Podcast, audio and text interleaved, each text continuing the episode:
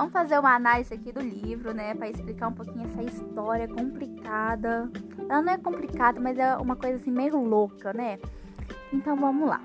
A obra literária, ela conta a história de uma menina de classe média chamada Alinquissa, que vive fantasias criadas por ela e os irmãos para fugir um pouco da realidade que vive. É uma família que não compreende muito ela. E temos a parte da Maria Joana, uma menina que vive na favela, tem uma vida sofrida e tenta mudar tudo isso.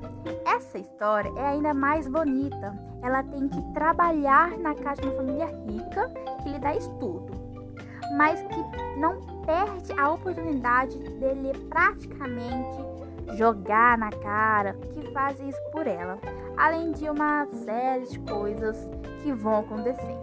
O que mais me chama a atenção é o modo cenário de se ler é da esquerda para a direita, certo? Mas para ler essa parte, que é a parte da Maria, você deve fazer o inverso, que a parte da Maria é o meio do livro.